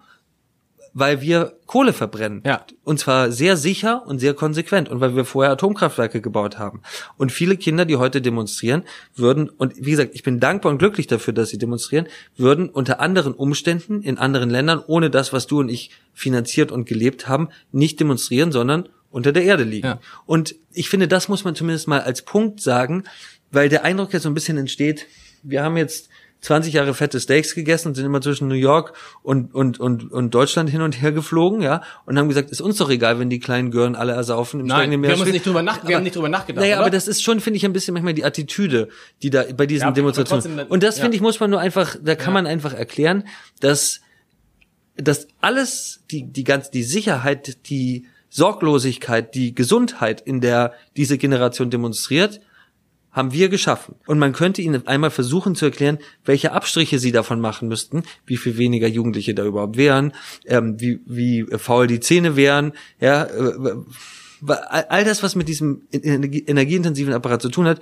wenn es diesen Energiekonsum nicht gegeben hätte. und natürlich sind das sehr abstrakte und theoretische Modelle und natürlich funktioniert Jugend auch genauso, dass man das nicht sieht, sondern dass man absolut ist und radikal und deswegen auch so revolutionsfähig. Aber ähm, Gesellschaften entwickeln sich ja zum Glück immer durch äh, durch Spiel und und Widerspiel und anstatt einfach blind hinterherzulaufen und in den Staub zu werfen und sagen, um Gottes Willen, wir haben Energie konsumiert, wir haben Energie konsumiert, peitscht bitte auch mich aus, ist es, glaube ich, sinnvoll, diesen Punkt ab und zu zu machen und zu erklären, weil, nicht weil ich sie überzeugen will davon, dass ihre Demonstrationen Unsinn sind, im Gegenteil, sondern weil wir nicht weiterkommen werden mit nur Fridays for Future oder nur verbrennt die Kohle weiter, sondern irgendwas dazwischen. Na, das ist aber klar, oder? Ja, aber ähm, in der politischen Debatte hat man manchmal dir, das Gefühl. Ist dir Greta zu, also ist, ist, dir, ist dir Greta zu sehr eine Heilige oder wird sie zu sehr zu Nee, Heilige gar nicht. Ähm, ich finde es einfach nur absurd, wenn Erwachsene sie als Heilige betrachten. Weil ich bin. Also hat Christian ich Lindner recht, der gesagt hat, irgendwie, der hat ja sinngemäß gesagt, Ja, ja, das war, eine sehr, die, das war keine besonders glückliche Nee, klar, Formulierung. für ihn nicht. Ich, ich finde, ähm, das hat er gesagt, genau, sollen sich die der, Experten der, der kümmern. Ja, der sinngemäß, das überlass das mal den Großen. Genau. Ähm, äh, ich, ich finde einfach, wenn man, wenn, wenn äh, Politiker, Menschen mit politischem Sachverstand, Menschen mit ähm, einem Gefühl für Gesellschaften, mit historischem Verstand, erkennen, okay, es handelt sich bei Greta um eine politische Bewegung. Spätestens da ist der Punkt, wo wir jeglichen Gedanken an Heilsbringertum ablegen sollten. Heilsbringertum in politischen Bewegungen hat noch nie zu irgendetwas Gutem auf dieser Welt geführt. Und will Greta wahrscheinlich Greta selber gar nicht sein. Ich weiß nicht, was Greta sein will. Ähm, vermutlich will sie ernst genommen werden. Ja. Gehe ich mal von aus. Würdest du sie gerne mal treffen und interviewen? Ähm, ja, klar. Ich würde, ich, ich meine, das ist halt das größte Massenphänomen Genau. unserer Zeit. Kriegt sie also, den Friedensnobelpreis? ähm, Weiß man nicht, aber. ich weiß es nicht. Ich, wenn, also ist ich an groß, ihrer oder? Stelle würde ihn ähm, mit Yasser Arafat nicht teilen wollen, aber es muss sie dann wissen, ob sie ihn annimmt. Ich habe immer das Gefühl, dass äh, der, der Friedensnobelpreis ähm, besonders wenn er an Polit Politiker oder politische Bewegungen verliehen wird, äh, oft sehr irrgeleitet ist oder fast, könnte man sagen, Unglück bringt. Spätestens seit Barack Obama. Wir müssen da, ich weiß gar nicht, wie viel Zeit du hast, aber noch sieht es ganz entspannt aus, alles gut. Ja. Wir müssen noch ein bisschen über dich sprechen, weil alle, alle- viele glauben zu wissen, wie du als Journalist bist. Wie bist du als Chef? Jetzt nicht sagen, das musst, musst du meine Mitarbeiter fragen. Ich denke, das musst du meine Mitarbeiter fragen. Giovanni Di Lorenzo hat mal gesagt, er schreit nie. Julian Äh. Reichelt schreit auch nie. Ich, ähm, wie Robert Habeck sagen würde, ich schreie nur nach innen, aber auch nach innen schreie ich keine anderen Menschen an, sondern immer nur mich selbst. Ähm, nein, ich kann schon, äh, das ist selten, aber ich kann auch schon laut und impulsiv werden. Wenn, aber ähm, nur, nur dort, wo ich das Gefühl habe, dass wir unseren journalistischen Ansprüchen und auch den Ansprüchen, die ich an die, die Marke Bild habe und an uns alle haben, dass wir denen aus Schludrigkeit nicht gerecht Genau. werden. Das regt mich schon, böse. das mich schon Ja. wahnsinnig auf. Und was mich auch wahnsinnig aufregt, wenn wir aus Schludrigkeit nicht im Blick, nicht genau wissen, welche Inhalte haben wir, wo ist welcher Reporter, Mhm. was hat er gerade erlebt, weil das ist so, also Nachlässigkeit gegenüber unserem eigenen Rohstoff und der Arbeit unserer eigenen Leute gegenüber, das, ähm, da, da, das macht, das lässt mich schon sehr emotional werden und da schreie ich auch nicht nur nach, wie Robert Habeck nach innen. Ich glaube, ich schreie nicht wirklich, sondern ich werde so ähm, scharf Okay. äh, würde ich das mal schreien kommt wirklich sehr selten Ja. vor. Aber das, das, äh, das, das ist schon so. Ähm, das macht, das, da bin ich auch sehr, da bin ich auch tatsächlich sehr emotional. Ich, ich betrachte das die Arbeit von Reportern als etwas unglaublich äh, wertvolles, wichtiges, sehr oft sehr mutiges und nachlässiger Umgang mit deren Arbeit macht mich rasend. Okay. Ähm, deswegen, äh, ja, kann ich da durchaus emotional werden. Ansonsten ich meine, ich will jetzt nicht sagen, also da neigt man ja dazu, entweder sich zu loben oder das Allerschlimmste, woran man verfa- verfallen kann in so Managementpositionen, ist in das, äh, ich bin eigentlich ganz anders, ich komme nur so selten dazu Ja. oder die anderen sehen mich eigentlich ganz falsch oder ne, es ist nicht so, wie es aussieht. Ähm, ich, ich glaube, dass ich sehr leidenschaftlich bin in dem, was wir machen.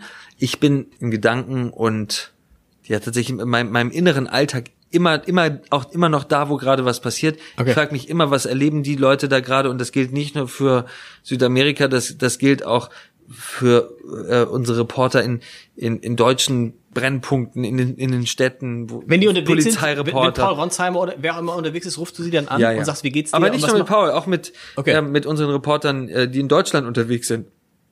Und ich liebe das auch, diesen, diesen ersten Eindruck zu bekommen. Okay. Und ähm, da bin ich, glaube ich, wirklich sehr, sehr leidenschaftlich. Und ich glaube, dass ich da auch extrem hohe Ansprüche habe. Und ich glaube, dass diese Ansprüche manchmal einschüchternd wirken können und äh, vielleicht auch zu Dingen führen, die ich ähm, so unter gar keinen Umständen will, ja, dass Leute mir eben nicht sagen, finde ich jetzt keine gute Idee, weil diese diese Intensität sicher was einschüchterndes hat.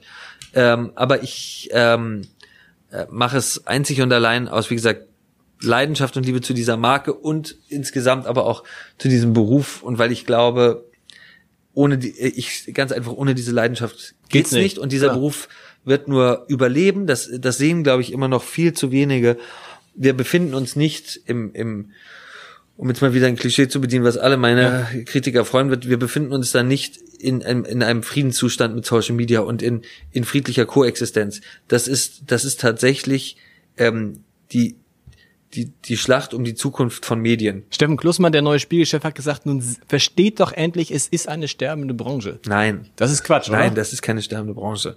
Das ist auf Papier drucken ist ähm, äh, sicher kein großartiges ja. Zukunftsmodell mehr. Ich glaube, es wird länger halten, äh, als manche behaupten. Dafür muss man aber diversifizieren ich will jetzt nicht äh, groß ausschweifen über den Spiegel reden, aber ich erlebe ja, ich kenne ja viele Kollegen da auch wir müssen immer ein bisschen Hamburg-Bezug mhm. herstellen, das mit Bild halt nicht mehr immer ganz so leicht. Es reicht, dass du Hamburger bist, ja, es reicht. Äh, aber große, schöne Hamburger Marke, ähm, einem schönen, äh, meiner Meinung nach komplett dysfunktionalen Neubau, den sie sich da gegönnt haben, ähm, die begreifen sich halt als Nachrichtenmagazin. Und das ist tatsächlich ein sterbendes mhm. Mindset, ähm, was sich beim Spiegel noch äh, am Leben hält der Spiegel ist kein Nachrichtenmagazin, sondern eine große, stolze Hamburger Medienmarke. Und einmal die Woche drucken sie was auf Papier. Mhm. So. Das ist der, ich glaube, so muss man das betrachten. Mhm. Und dann gucken, was kann man noch sein, wie kann man all die Stärken, die man da, äh, die man hat, all die verschiedenen Plattformen, die man hat, ähm, aus. Lass uns mal über Papier sprechen. Da gibt es, es gibt den schönen Satz von Bill Gates. Wann erscheint die letzte gedruckte Zeitung? Da hat er gesagt, in zehn Jahren. Das war 1990. Ja. Also das stimmt sich mal total geehrt. Du hast ja eine interessante Entwicklung, weil du warst ja, bevor du Gesamtchefredakteur wurdest, der Chef von Bild.de. Ja. Und wie viel Zeit deines Tages verbringst du jetzt mit der gedruckten Zeitung, mit dem Machen der gedruckten Zeitung? Im Moment viel, das letzte Jahr okay. viel, ähm, weil ich das Gefühl hatte, dass wir ähm, sozusagen in den Führungsstrukturen und Arbeitsabläufen und auch in der Aufmerksamkeit und Detailverliebtheit und ähm, Schwerpunktsetzung bei der Zeitung Nachholbedarf mhm. hatten, mhm. dass wir die in, in, ein Stück weit neu ausrichten mussten, tatsächlich mhm. auch äh, äh, politisch, dass wir das, was wir bei, bei Online, glaube ich, wirklich geschaffen haben, Abläufe, die ähm, unter in, in, in diesen ganzen in diesen Live-Umfeldern brillant funktionieren, mit wahnsinniger Geschwindigkeit funktionieren, Bild mit wahnsinniger Kraft auf alle Plattformen bringen, in allen Erzählweisen, äh, die der Mensch kennt, dass wir da bei Print ein bisschen träge geworden waren. Und inzwischen ist es so, dass äh, ich jetzt äh, eine neue äh, Stellvertreterin für mhm. Print habe, Alexandra Würzbach, äh, ein Team, in dem ein paar neue Leute sind und dass ich das Gefühl habe, diese die Abläufe, das Gefühl, dass das inzwischen verinnerlicht worden ist, was und das ist, da geht es nicht nur darum, was ich in der Zeitung für richtig halte. Da haben wir sehr viel auch gemeinsam erarbeitet. Wie sehen wir Bild? The People's Paper. Mhm. Das war Bild nicht mehr, mhm. muss man ganz klar sagen. Ähm, ich glaube, das sind wir wieder ein, ein Stück weit. Ähm, oder wie, wie, wichtig ist die, wie wichtig ist die Zeitung auf Papier insgesamt für Bild? Naja, Zeitungen leben ja auch immer davon von Wahrnehmung. Mhm. Also wie relevant, wie wichtig werden Zeitungen wahrgenommen. Und ähm, also erstmal, das darf man nicht vergessen, was halt, wir verkaufen immer noch 1,4 mhm. an guten Tagen bis sogar drüber Millionen Zeitungen jeden Tag. Das ist eine, das ist eine der stärksten Gewohnheiten und eine der ältesten und stärksten Gewohnheiten, die es in diesem Land noch und gibt. Und es ist eigentlich, das sage ich auch immer, es ist eigentlich ja absurd, weil wir reden jetzt, im, wir sind im Jahr 30 oder 31 nach Erfindung des Internets ja. und man muss immer zwischendurch mal sagen, also Leute, es ist jetzt kein, auch die Zeitungen, glaube ich, insgesamt in Deutschland werden irgendwie 14, 15 Millionen Tageszeitungen ja. jeden Tag verkauft. Ja. ja. Ist noch da ist da und ist da, weil Leute, weil es Leuten Halt gibt, äh, weil es zum Alltag gehört, weil es Leuten äh, das Gefühl gibt, die Welt besser zu überschauen, zu durchblicken, weil es ein, Ende weil es ein Heimatgefühl genau. gibt, ganz, ganz viel. Aber genau. wir sind ein so emotionales Produkt. Wir als Bild sowieso emotional, aber überhaupt die Zeitung, die Zeitung ist halt nicht Papier, wo Buchstaben draufstehen, sondern die Zeitung hat noch 30, 40 emotionale Aussagen mhm. äh, darüber hinaus. Je nachdem, ob Regionalzeitung, Lokalzeitung, nationale Boulevardzeitung, lokale Boulevardzeitung. Es gibt ganz viele, die, die, die wenn wir Hamburg nehmen, die Hamburger Morgenpost, was ist, was fällt der Hamburger Morgenpost so schwer? diese sozialdemokratische Identität, die da irgendwie verschwunden ist, ja, das war halt die, das war halt die Boulevardzeitung gegen Bild, das war der linke genau. Boulevard. Ja, genau. Es interessiert niemanden mehr, ja. Ähm, das so da da merkt man halt auch, wie dann so eine so eine Zeitung kaputt geht, weil die Identität halt weg ist und das, was es den Menschen weit über die Schlagzeile hinaus und so weiter die sagt. Die Leidenschaft. Ja. Es ist doch bei dem Hamburger Morgen ist doch eher die Leidenschaft weg, ja, oder? Ja, ja.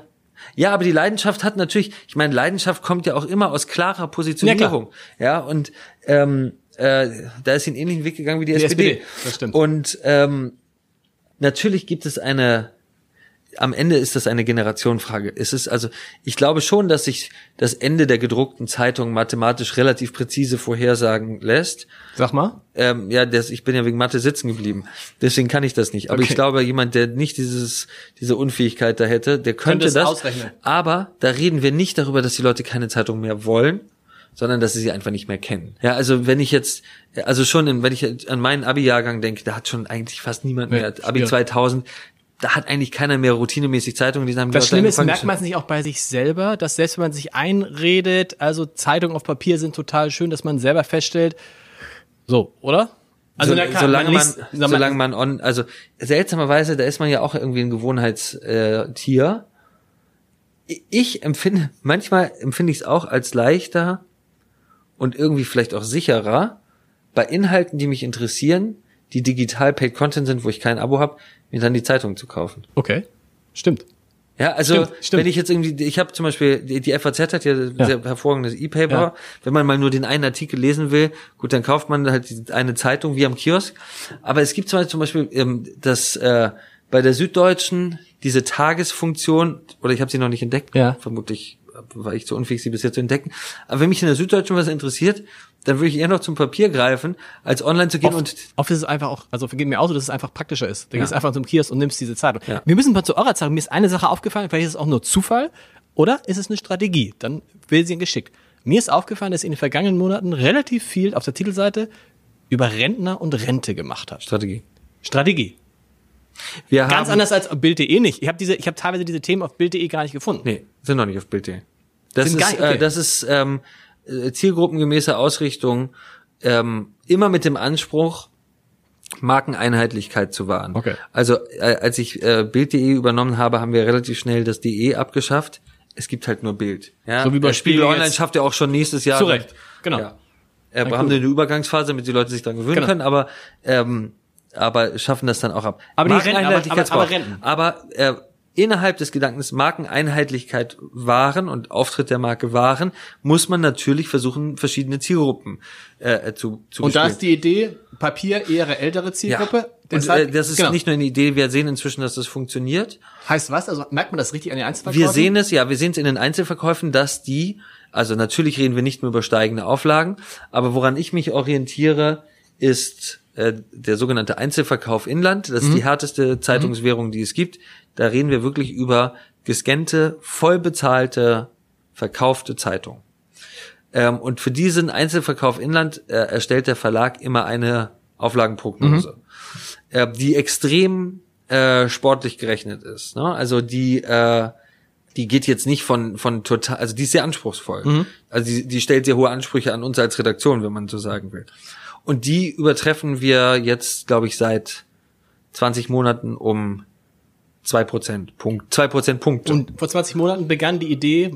Ja, das ist so, das lässt sich ziemlich genau okay. äh, timen auf den Punkt, an dem wir konzeptionell wirklich Sachen umgestellt haben. Dazu gehören nicht nur Rentner, dazu gehört natürlich auch Politik.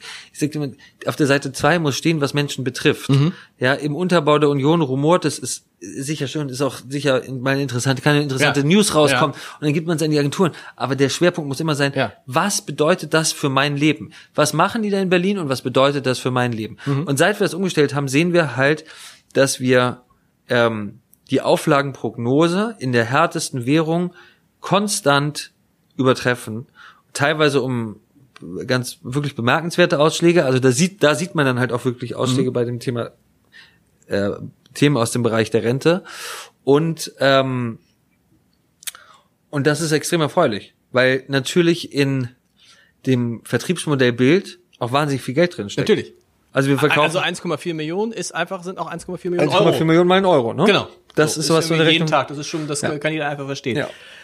Sag mal, die kommen so langsam zum Schluss, keine Sorge. Ähm, viele Chefredakteure wollen heute vor allen Dingen Manager sein. Du hast vorhin selber gesagt, wenn man zum Management gehört, so wie du. Ähm, naja, das ist natürlich zwangsläufig. Äh, ist aber das ist Anteil eine Managementfunktion, aber ich bin ähm, Reporter mit Weisungsbefugnis und okay. Managementaufgaben. Wie schwer ist es für dich, solche Sachen, Betriebsrat, Personalgespräche und so, gehört dazu? Das darf man, glaube ich, ich, ich, das wäre so, das wäre so leicht und wohlfeil herumzustellen, ja, eigentlich wäre ich immer am liebsten auf der Straße und so weiter. Ist nicht so. Nein, es ist macht halt, dir auch, macht dir auch Spaß. Überleg, ja. Also mir, mir, mir macht es Spaß, Verantwortung für Bild zu tragen. Ja.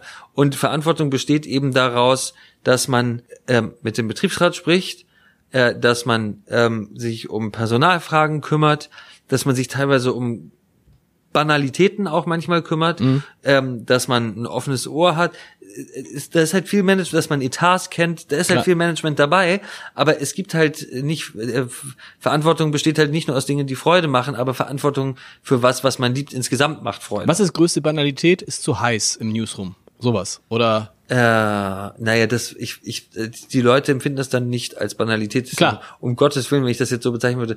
Neulich hatten wir eine Luftzugmessung hier im Newsroom, ähm, weil der Eindruck herrschte, dass es extrem zieht. Ja.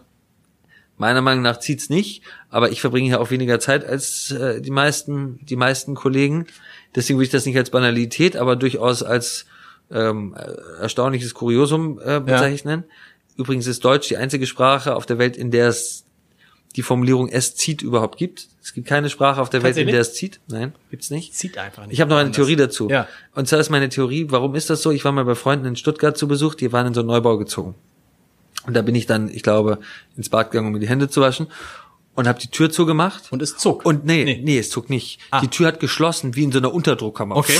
War die zu.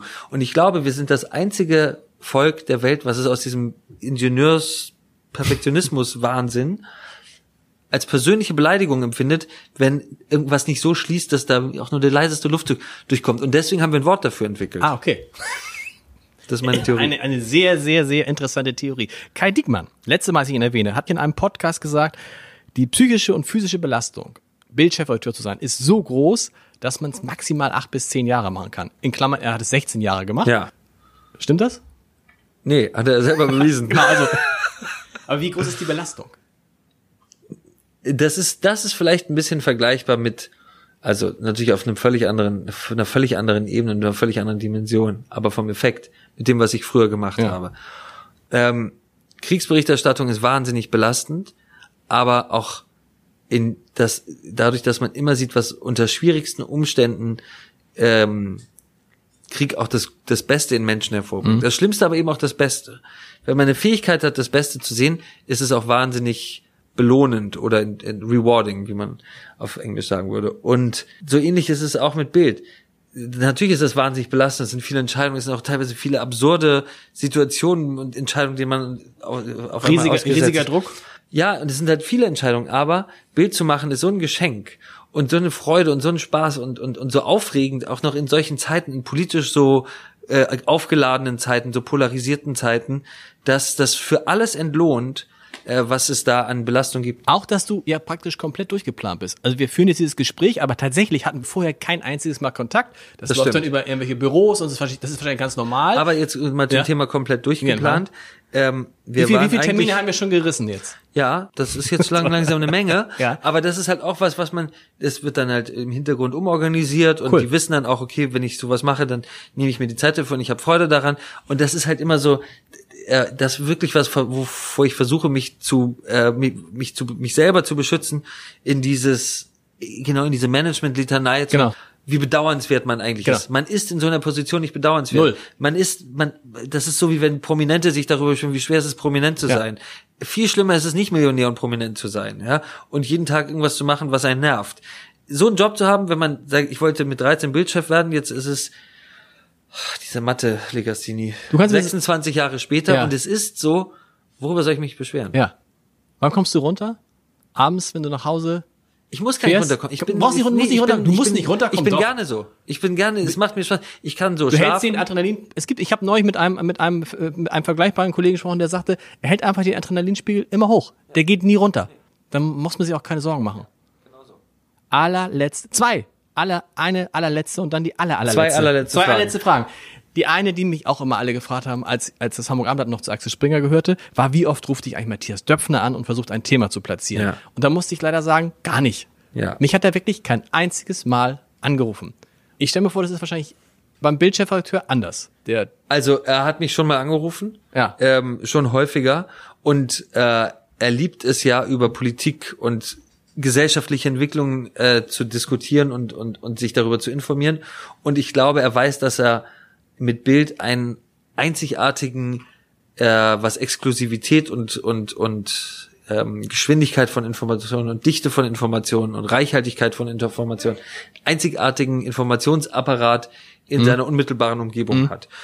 Und deswegen ähm, ruft er schon ab und zu mal an und wir reden über Dinge und er fragt was und äh, äh, ob wir das schon gehört haben und wie das so ist und wie ich das sehe und, und einschätze und manchmal streiten wir uns auch über irgendwelche politischen Einschätzungen.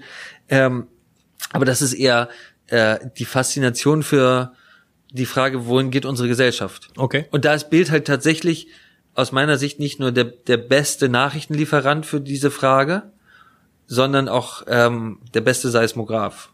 Und äh, ich, ich, hab, wir haben jetzt darüber nie auf dieser Ebene, Metaebene gesprochen.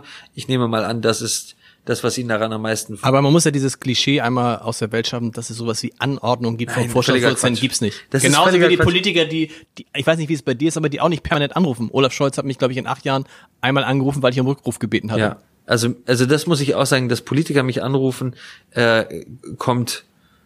Also ich kann mich jetzt dann äh, kein mal äh, wirklich erinnern. Aber es wird sicher mal was gegeben haben, ich kann mich da nichts erinnern. Und natürlich dieser ganze Verschwörungswahnsinn, dann kommen so die ne, Tagesbefehle aus dem Kanzleramt und der Regierungssprecher sagt, das muss ist jetzt alles so zu sehen.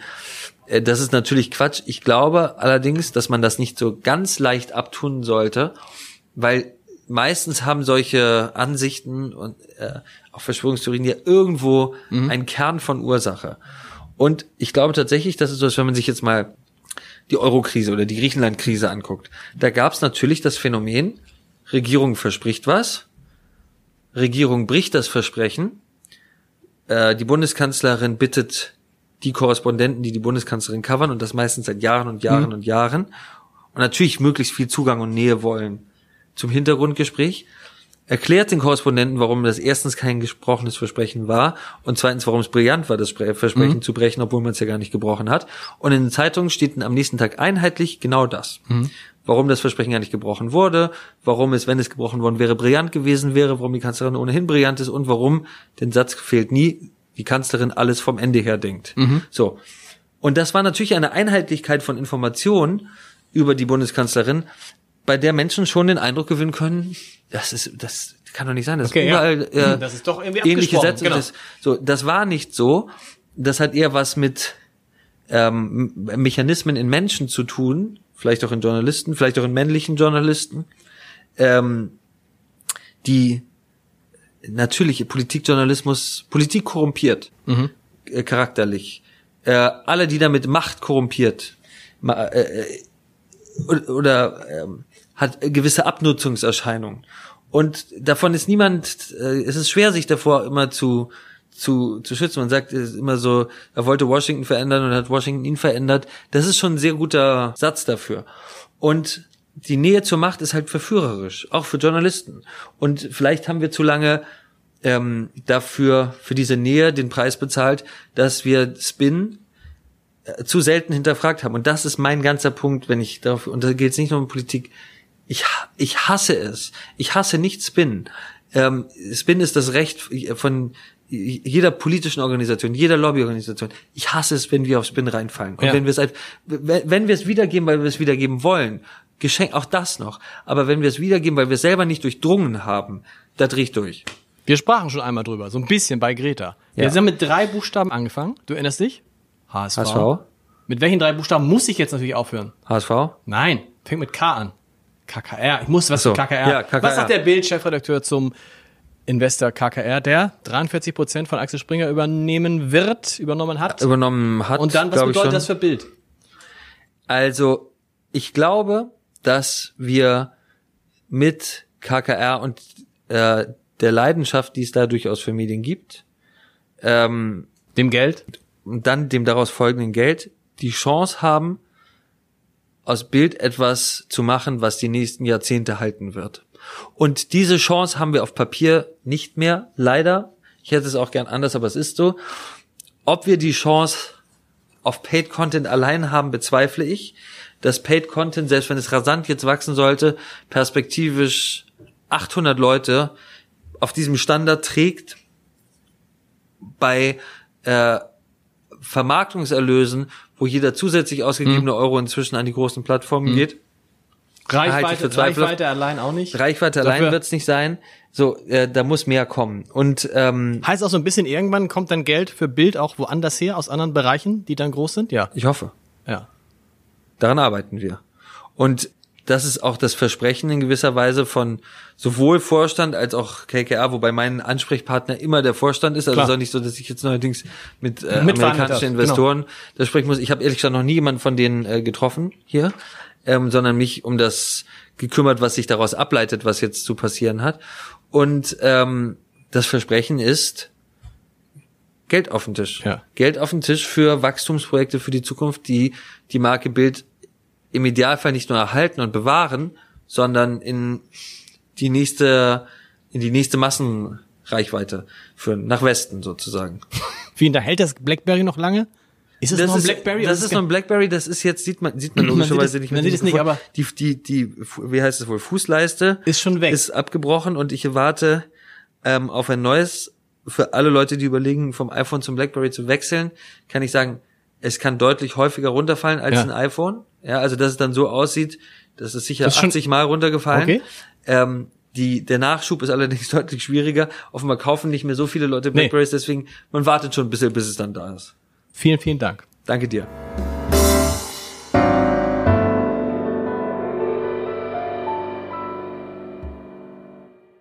Weitere Podcasts vom Hamburger Abendblatt finden Sie auf abendblatt.de slash podcast.